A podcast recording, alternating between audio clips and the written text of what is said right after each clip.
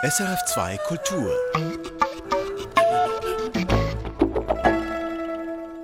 Kulturtalk von SRF2 Kultur. Heute mit mir, Literaturredakteur Markus Gasser, und mit Franz Hohler als Gast. Im Laufe seines nun bald 60 Jahre währenden Künstlerlebens hat sich Franz Hohler vielfach ins kulturelle Gedächtnis der Deutschschweiz eingeschrieben. Er selbst hat sich einmal in einer Dankesrede als literarischen Allgemeinpraktiker bezeichnet. Gut gesagt, denn er hat nicht nur Kabarett gemacht, Kindersendungen, Radio- und TV-Sendungen, Filme, sondern er hat eben auch viel, viel Literatur geschrieben. Von Kürzestgeschichten über Erzählungen bis zu Romanen, dazu Kinderbücher, Gedichte, Übersetzungen, Theaterstücke. Heute am 1. März 2023 wird Franz Hohler 80 Jahre alt. Zu diesem Anlass konnte ich mit ihm über sein literarisches Werk sprechen. Ich möchte jetzt mit Ihnen in der kommenden halben Stunde über ein paar wiederkehrende Themen sprechen, die mir aufgefallen sind und die offensichtlich auch wichtig sind für Ihr Schreiben und dazu jeweils auf ein paar Beispiele zurückgreifen, auf ältere und auf jüngere Texte. Aber vielleicht bevor wir einsteigen, eine allgemeine Frage. Wenn wir jetzt dieses Gesamtwerk anschauen, dieses Allgemeinpraktikertum, welchen Stellenwert in diesem Gesamten hat für Sie die Literatur die Literatur steht für mich eigentlich zuvorderst. Ich habe mich immer als äh, schreibenden Autor betrachtet, von Kindheit an. Und die Bühne kam dazu als eine Art der, der Präsentation der Literatur. Ich hatte schon als Kind, wenn ich kleine Gedichte geschrieben habe oder Geschichten geschrieben habe, das Gefühl, die seien erst fertig, wenn ich sie vorgetragen habe, wenn sie jemand gehört hat. Und das hat mich begleitet ein Leben lang und hat wohl äh, dazu beigetragen, dass ich gerne mit meiner Literatur auf die Bühne getreten bin und, und sie selbst vorgetragen habe, um ein direktes Echo äh, darauf zu bekommen. Sie schreiben ja stetig weiter, jedes Jahr ein Buch fast. Jetzt ist gerade eben ein neues herausgekommen, Rhein aufwärts, ein Wanderjournal von Schaffhausen bis zur Rheinquelle. Darauf kommen wir noch. Ich möchte aber jetzt ein bisschen weiter vorne anfangen. Und zwar mit der bekannten, sehr bekannten Erzählung Die Rückeroberung von 1982. Ganz kurz nochmal die Synopsis für wer das nicht kennt. Zürich wird in dieser Geschichte innerhalb von ein bis zwei Jahren von der Natur zurückerobert. Erst kommen die Adler, dann die Hirsche, die Wölfe, die Bären, die Schlangen und die wuchernden Pflanzen, die man nicht mehr zurückbinden kann. An dieser Idee die zunächst einmal idyllisch klingt, ist gar nichts idyllisch. Die Adler fressen die Katzen, man hört das Todesgeschrei und die wuchernden Pflanzen machen die Straßen unpassierbar und Zitat, der Schrecken ist zurück. Diese Erzählung ist auf eine Art 40 Jahre später heute immer noch top aktuell, also die zerstörte, verdrängte Natur, von der wir insgeheim hoffen, dass sie sich irgendwie die Betonwüsten zurückerobern könnte.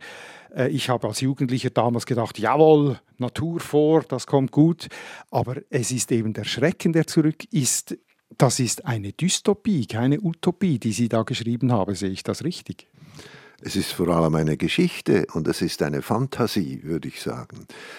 Äh, es ist übrigens an diesem Schreibtisch entstanden, an dem wir jetzt sitzen. Der erste Satz darin heißt ja, eines Tages, als ich eines Tages, als ich am Schreibtisch meines Arbeitszimmers saß und zum Fenster hinausblickte, sah ich, dass sich auf, der auf dem Dach des gegenüberliegenden Hauses ein Adler niedergelassen hatte. Und das war tatsächlich ein Blick aus dem Fenster, den ich damals getan habe. Und da habe ich auf dem Nachbardach, auf der Antenne, habe ich einen sehr großen Vogel gesehen und habe aber dann weitergeschrieben. Nach einer Weile habe ich gedacht, Moment mal, was war das eigentlich? Im Film würde man sagen, äh, ein Double Take, nicht? Dass man äh, eine verzögerte Reaktion, dass man denkt, was, was war das für ein Vogel? Und dann war er aber schon hoch oben und dann habe ich gedacht, was, was wäre jetzt, wenn das ein Adler gewesen wäre? Und das war der Ausgangspunkt für diese Geschichte. Die Natur kommt ja immer wieder vor als Aktivistin, sage ich jetzt mal, als äh, aktive Persona in ihren Geschichten. Ganz eindrücklich im Roman Der neue Berg, wo mitten in Zürich äh, ein Vulkan ausbricht und ihre Wahlheimat Zürich zum zweiten Mal vollständig zerstört wird nach der Rückeroberung. Die Natur ist bei ihnen meistens stärker, das entspricht nicht ganz unserer tatsächlichen Realität. Aber mich nimmt Wunder, was, was für eine Rolle hat für Sie die Natur? Also warum ist die so wichtig in vielen dieser Geschichten? Weil wir als Menschen erdgeschichtlich in die Natur hineingeboren wurden. Wir, wir kamen dazu, wir sind sozusagen die, die Letzten und wir leben aus der Gnade der Natur. Und dass, dass die Natur so stark angegriffen wurde und immer noch wird durch den Menschen, ist etwas, was mich immer beschäftigt hat. Und ich wollte tatsächlich auch keine Idylle schreiben, der Natur, die zurückkommt und Zürich zum Dschungel macht. Und ich verfolge natürlich mit Interesse solche Rückeroberungen. Was ich in einer Besprechung von damals gelesen habe, das Ungeheuerliche kommt im Konversationsstil daher um einmal auf die Machart kurz zu sprechen zu kommen.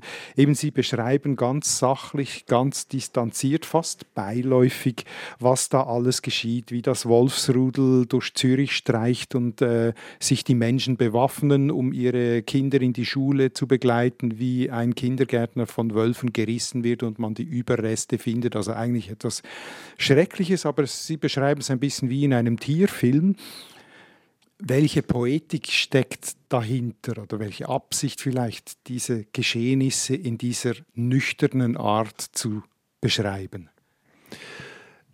Je ungeheuerlicher und je unwahrscheinlicher etwas ist, das ich beschreibe, desto normaler möchte ich es beschreiben.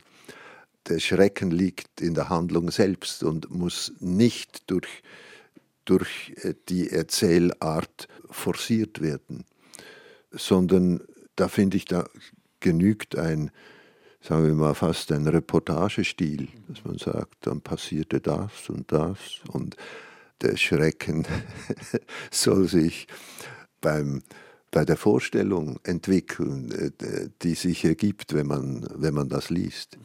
Also Steigerung des Effekts durch Reduktion der Mittel könnte man fast sagen. Etwas, was mir immer wieder aufgefallen ist in Ihrem Werk, ist der Satz oder die Phrase, wir sind persönlich gemeint. Im Neuen Berg kommt das vor, wo sie darüber debattieren, ja, aber das kann doch gar nicht sein, dass hier ein äh, Vulkan ausbrechen wird. Was, was hat das zu bedeuten? Und dann sagt eine Figur, ja, das bedeutet, wir sind persönlich gemeint. Was hat es mit diesem persönlich gemeint auf sich. Es handelt sich ja um Zufälligkeiten der Natur oder um Dinge, die wir nicht steuern können. Und doch sind sie, wie Sie schreiben, immer persönlich gemeint. Dieses Verhältnis zu dem, was ringsum passiert, ergibt sich, wenn man sich selbst als, nicht als Zuschauer, sondern als Teilnehmer sieht. Dann hat plötzlich alles mit einem selber zu tun. Und was hat das für Folgen für einen selber? Das hat zur Folge, dass man sich Gedanken darüber macht, ähm, wie man reagieren soll darauf, was man, was man tun soll. Letztlich ist es, ist es die alte Existenzfrage, wozu bin ich da? Was will die Welt von mir? Jetzt die Geschichten, von denen die ich bis jetzt angetönt habe, die enden eigentlich alle in einer Art Apokalypse. Oder vielleicht frei nach Friedrich Dürrenmatt, eine Geschichte ist erst dann zu Ende erzählt, wenn sie ihre schlimmstmögliche Wendung genommen hat. Das erlebt man vor allem in ihren frühen Erzählungen und Kurzgeschichten und auch im Roman eigentlich auf Schritt und Tritt. Jetzt bei Dürrenmatt war das ein dramaturgisches Prinzip, aber was ist es bei Ihnen und Ihren Geschichten? Also, dass es immer in der schlimmstmöglichen Wendung enden muss. Ist, war das damals der Furor des Weltverbesserers, der dahinter stand? ich wage eigentlich zu bezweifeln, dass alle meine früheren Geschichten eine schlimmstmögliche Wendung nehmen. Im Übrigen war ich immer ein großer äh, Freund dieses Dürrenmatt-Zitats, dass ich äh, eine, eine sehr griffige Leitlinie gefunden habe für, für das Schreiben. Nicht? Ich denke, es ist grundsätzlich so, dass Geschichten mehr mit dem Unglück zu tun haben als mit dem Glück wenn man eine gewisse Zufriedenheit als Normalzustand ansieht, dann ist äh, die Abweichung von der Zufriedenheit, die Störung der Zufriedenheit, ist der interessantere Aspekt als, als denen, wo es gut geht, um mit Manimatter zu reden. Nicht? Und in der Ausnahmesituation erfahren wir meistens mehr über die Menschen als in der Normalsituation. Und das ist wohl, äh, liegt dem, sagen wir, diesem Erzählprinzip schon ein bisschen zugrunde. Ihre Geschichten sind ja nicht gehen häufig nicht von einem Unglück aus, sondern sie entwickeln sich dahin. Ich möchte gerne einen Schritt weitergehen zu diesem Typ von Geschichten, der entgleitet, ins Monströse entgleitet. Und dieses Grauen, das kann von außen kommen, von der Welt oder von innen, von den Menschen selber. Ich habe mir dazu auch eine der älteren Geschichten herausgegriffen, Der Rand von Ostermundigen aus dem Erzählband von 1975. Da wird ein Satz, dieser Satz, das ist der Rand von Ostermundigen, wird zur gesellschaftlichen Obsession. Also man telefoniert mit jemandem und dann hört man diesen Satz, anstatt dass der Mensch am Telefon ist, mit dem man eigentlich reden möchte. Aber dieser Satz befällt dann auch äh, die Medien. Im Radio ist er zu hören, im Fernsehen, sogar Redner werden infiziert. Die sprechen in ihrer Rede plötzlich diesen Satz aus, obwohl sie ihn gar nicht sagen wollen. Und man findet nicht heraus, wer oder was dahinter steckt. Nichts hält diesen Satz auf. Jetzt irgendwie finde ich, diese Geschichte hat etwas wie prophetisches, wie viele ihrer Geschichten übrigens, weil heute in unserem digitalen Alltag mit unseren Handys werden wir ständig von Nachrichten und Sätzen überflutet, die wir nicht bestellt haben, von denen wir gar nicht recht wissen, woher sie kommen. Was war damals der Anlass für diese, für diese Telefonterrorgeschichte, wenn ich sie so nennen darf? Gab es so etwas äh, Technisches, wie wir es heute haben, das Anlass war? Oder wie sind Sie darauf gekommen?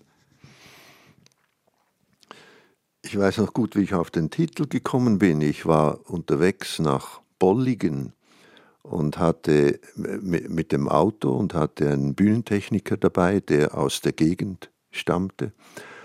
Und dann habe ich ihn gefragt, als wir aus Bern rausfuhren, in die Agglomeration äh, gesagt, ist, ist das Bolligen da vorne? Und da hat er gesagt, nein, das ist erst der Rand von Ostermundigen.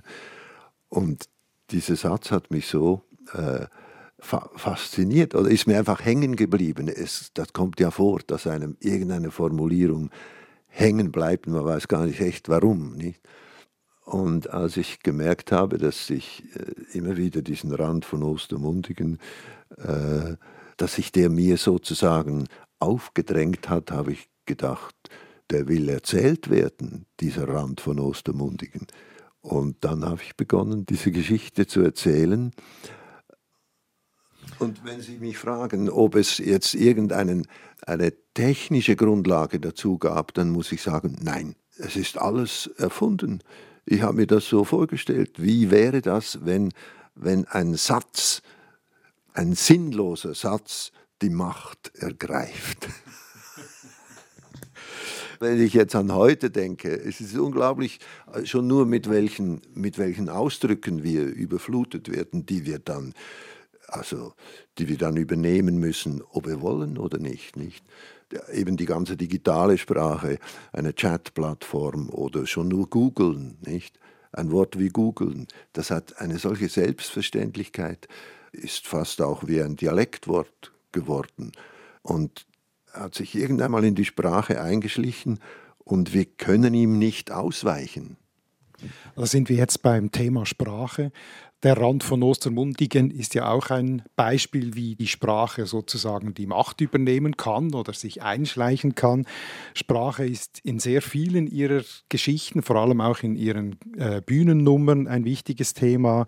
Äh, sie haben Wörter erfunden. Ich erinnere mich an die Pilznamen, die so absurd sind, aber man weiß gar nicht, welche gibt es und welche nicht, weil es tatsächlich existierende ganz absurde gibt. Also mit solchen Dingen haben sie sehr viel gespielt. Natürlich die berühmten äh, berndeutschen Wörter aus dem Totemügel, aus dem berndeutschen Geschichtli. Das zieht sich durch ihr ganzes Werk. Die Sprache, ist es für Sie mehr Spielzeug oder mehr Waffe?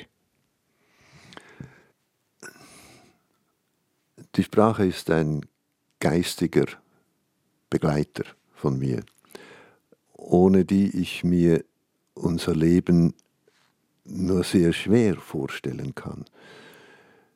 Es wird ja auch gerätselt darüber, wann die Sprache in der Entwicklung des Menschen dazugekommen ist und wo, wozu sie geführt hat, nämlich zur besseren Bewältigung des Lebens, wenn man Dinge benennen kann. Äh, Herter hat die Sprache einen Instinkt des Geistes genannt, was ich eine sehr schöne Formulierung finde. Und äh, diese Sprache ist, sagen wir, ist vor allem ein Werkzeug für mich, aber auch ein Spielzeug. Ich spiele sehr gerne mit der Sprache und ein Sprachspiel erweitert immer einen Begriff oder hinterfragt ihn oder, oder sabotiert ihn auch und kann eigentlich damit auch zur Waffe werden. Also das, das ist für mich eine, eine Qualität auch des Nonsens. Dadurch, dass er den, den Sinn sabotiert, eben auch die Ordnung sabotiert die dahinter steht. Nicht? Äh, den Normalbetrieb. Wenn wir jetzt wieder zu diesem Entgleisen kommen, der Normalbetrieb, der entgleist, da gibt es auch noch eine der frühen Geschichten, die Bedingungen für die Nahrungsaufnahme, die äh, so ein Entgleisen wunderschön zeigt. Da ist, geht es um ein Kind, das nicht mehr essen will und das nur noch isst, wenn gewisse Bedingungen erfüllt sind. Und die Eltern wollen nicht, dass ihr Kind verhungert und äh, erfüllen die Bedingungen und es werden immer mehr Bedingungen. Am Ende muss der Vater auf einer Bockleiter vor dem Fenster des ersten Stockes seines Hauses stehen mit einem Löffel, das Kind am Fenstersims füttern, während die Mutter äh, ich muss nachlesen, im Nachthemd auf dem Schrank liegt und das Dienstmädchen am Kindergatter steht und eine Rasselbüchse schüttelt. Nur dann ist das Kind, sonst würde es offenbar verhungern. Was ist da schiefgelaufen? Ja, ich denke, die Eltern haben den Punkt verpasst, wo sie eine Grenze hätten ziehen sollen. Es gibt eine, eine sehr schöne Stelle in dem Stück Rosenkranz and Guildenstern are Dead von Tom Stoppard, wo die beiden zur Hinrichtung geführt werden, weil sie diese Botschaft äh, von äh, Hamlet überbracht haben. Und dann sagt der eine zum anderen während dem Gang zur Hinrichtung, There must have been a point where we could have said no, but somehow we missed it. Also der Punkt, wo man hätte Nein sagen sollen. Und diesen Punkt hat man irgendwie verpasst. Mir hat mal ein Kinderarzt hat mir mal gesagt, er würde diesen Brei dem Kind direkt vor die Nase halten und dann selbst auslöffeln. Aber hätte ich das so geschrieben, wäre die Geschichte nicht entstanden. Sie waren ja nicht nur Beschreiber des normalen Alltags, der aus dem Ruder laufen könnte, wenn man ihn konsequent weiterdenkt, sondern sie waren lange Jahre auch bekannt als starker Kritiker, als Gesellschaftskritiker mit äh, vor allem Kabarettnummern oder Bühnennummern.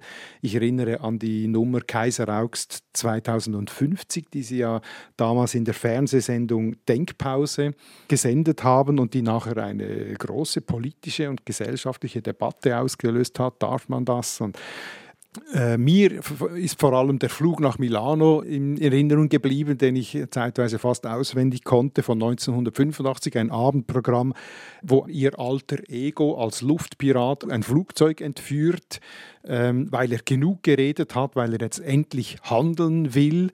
Irgendwo sagen Sie, glaube ich, auch in dieser Nummer oder irgendwo sagen Sie auch, warum sind wir eigentlich nicht alle Terroristen geworden bei all dem, was ringsum passiert? Mich interessiert jetzt wie stark war damals der Terrorist in Ihnen? Ich habe einfach äh, die Wirklichkeit, die ich sah und erlebte, in einem starken Kontrast gesehen zur Wirklichkeit, die ich mir vorstellen konnte. Und aus diesem Spannungsfeld entstehen die Pfade zum Terroristen, der sich sagt, wenn das alles nichts hilft, dann setze ich ein Zeichen. Und wenn es mich das Leben kostet. Und ich selbst war immer gegen jede Form der Gewaltanwendung. Aber es hat mich immer interessiert, was dazu führt oder was dazu führen könnte von Ihrer Bühnenaktivität, wie eben diesen Abendprogrammen, haben Sie sich schon vor über 20 Jahren selber pensioniert.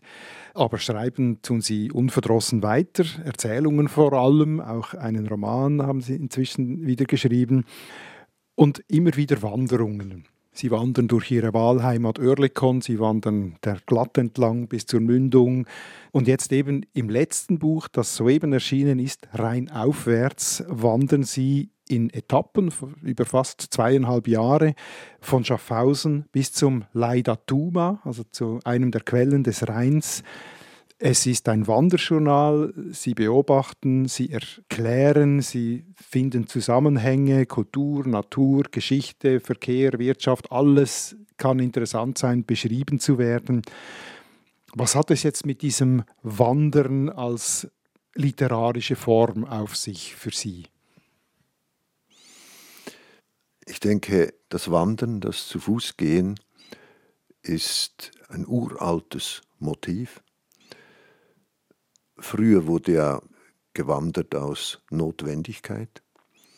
Wenn wir an die Völkerwanderungen denken, oder wenn ich zum Beispiel an den Arbeitsweg meines Großvaters denke, den ich auch mal beschrieben habe. Ich meine, ich habe diesen Arbeitsweg äh, als Spaziergang gemacht, in Erinnerung an meinen Großvater, von Zutzken im Fricktal nach Säckingen auf der deutschen Seite des Rheins, heute Bad Säckingen. Anderthalb Stunden äh, am Morgen, die Arbeit begann um 6 Uhr und anderthalb Stunden zurück am Abend, macht drei Stunden Arbeitsweg zu Fuß. Das waren notwendige Wanderungen. Wir wandern heute zum Vergnügen. Und, und für mich ist, äh, also haben wir jetzt die literarische Form, da kommt zum Beispiel Robert Walser fast unweigerlich als großer Spaziergänger und Wanderer einem in den Sinn, auch sein schöner langer Spaziergang, den er unter dem Titel der Spaziergang herausgebracht hatte, wo er unter anderem auch einem Riesen begegnet. Der hat immer, ist zwar gewandert und hat beschrieben, was er gesehen hat, aber immer seiner eigenen Fantasie vertraut und dem, was ihm beim Wandern oder beim Spazieren in den Sinn kam.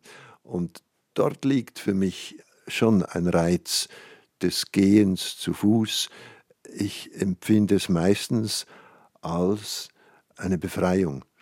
Wenn man sich die Zeit nimmt und sagt, heute mache ich, heute mache ich eine Wanderung, aufbricht und geht, dann, dann hat das mit Freiheit zu tun. Es ist ein, der ganz kleine Freiheitsbeweis des, des Menschen, der eigentlich anderes zu tun hätte, der aber denkt, ach, jetzt gehe ich, ähm, gehe ich wandern ich, oder, oder spazieren. Also meine Wanderungen sind etwas kürzer geworden äh, mit dem Alter.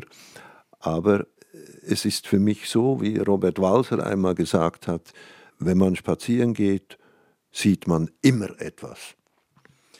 Und wenn wir jetzt nochmal den Wanderer als literarisches, erzählendes Ich nehmen, wenn ich jetzt vergleiche, früher waren sie der Luftpirat oder waren involviert sozusagen in die Handlung und der Wanderer ist eigentlich der Passant, der Beobachter. Ist das auch eine, eine innere Wandlung Ihres eigenen Verständnisses des Schreibens, vielleicht auch mit dem Älterwerden? Natürlich hat der, ist der Wanderer könnte man sagen, ist das Gegenteil des Terroristen. Er, er ist beschaulicher, er ist unterwegs, um die Welt mit seinen Augen zu sehen und darüber nachzudenken. Und ich denke schon, dass ich im Alter etwas, ähm, ja, jetzt, ist, jetzt muss ein gefährlicher Satz kommen, dass ich so lange zögere, was ich im Alter geworden bin. Äh, aber es ist, glaube ich, etwas ganz Natürliches, dass man im Alter etwas zurückhaltender wird, auch, auch mit dem, sagen wir, mit dem Engagement, wo man mitmacht oder wo man denkt, ja, da sollte ich meine Stimme geben und so weiter, dass ich eher einen Schritt zurück mache beim Älterwerden als zwei Schritte vorwärts. Ja. Das heißt aber nicht, dass ich die Welt nicht versuche wahrzunehmen. Das wird auch ein bisschen klar in meinen Rheinwanderungen, wo ich eigentlich immer etwas einfließen lasse von dem, was gerade passiert. Also es ist ein, ein Buch, in dem man etwas über den Verlauf der Pandemie erfährt, aber auch äh, schon über den Ukraine-Krieg. Ich möchte noch abschließen mit einer letzten Erzählung, über die wir kurz reden könnten. Und zwar heißt die Erzählung Das weiße Spitzchen aus ihrem letzten Erzählband Der Enkeltrick von 2021. Da muss ein älterer Herr unbedingt noch etwas nachholen im Leben. Äh, er muss auf das Weißhorn steigen, obwohl er überhaupt nicht trainiert ist und auch die Technik nicht hat und die Jahreszeit ist. Alles spricht dagegen, alle raten ihm ab, er mietet trotzdem einen Führer, geht mit ihm hoch, alles schmerzt, sie erreichen den Gipfel äh, und plötzlich wird ihm klar, ich muss wieder runter. Und dann schreiben sie, wir alle wissen, dass das nicht gut herauskommen kann. Wir wissen es aus der Literatur, dass keine dieser Geschichten gut endet. Die Frage ist nur, wann und wie der Sturz erfolgt oder der Zusammenbruch. Auch ich, der Autor, hatte ihn eigentlich vorgesehen, hatte sogar einen Wetterumschlag mit Blitz, Donner und Schneesturm bereit und bin nun ebenso überrascht wie Sie, dass nachts um 11 Uhr zwei erschöpfte Männer die Weißhornhütte betreten und sich einer davon an einen Tisch setzt und murmelt, murmelt, ich bin glücklich. Da haben wir's. Franz Holder, nicht einmal mehr die schlimmst mögliche Wendung ist sicher vor Ihnen. Was ist passiert? Ja, ich, ich habe diesen Menschen lieb gewonnen im Verlauf der Erzählung mit seinem blödsinnigen Wunsch, von dem man ihm nur abraten konnte, nicht? Ich, äh, ich war selbst mal auf dem Weißhorn und, und weiß, was das für eine Tour ist, nicht? Und dass es ein Ding der Unmöglichkeit ist, aber dass da einer von einer Sehnsucht gepackt wird, auf die er unbedingt antworten muss und auf die er antworten muss, indem er diese Sehnsucht nicht einfach stehen lassen will, sondern er will sie erfüllen. Er will dorthin. Und äh, ich schreibe das so, wie es, wie es auch war. Ich am Anfang der Geschichte habe ich gedacht, dass das geht nicht gut, nicht? Also, und, und dann plötzlich hat sich in mir die Sympathie verfestigt für den Protagonisten, dass ich gedacht habe, nein, der muss nicht umkommen, den lassen wir leben. Ist das auch eine Form von Altersmilde? Ich glaube, vor 40 Jahren hätte der nicht überlebt.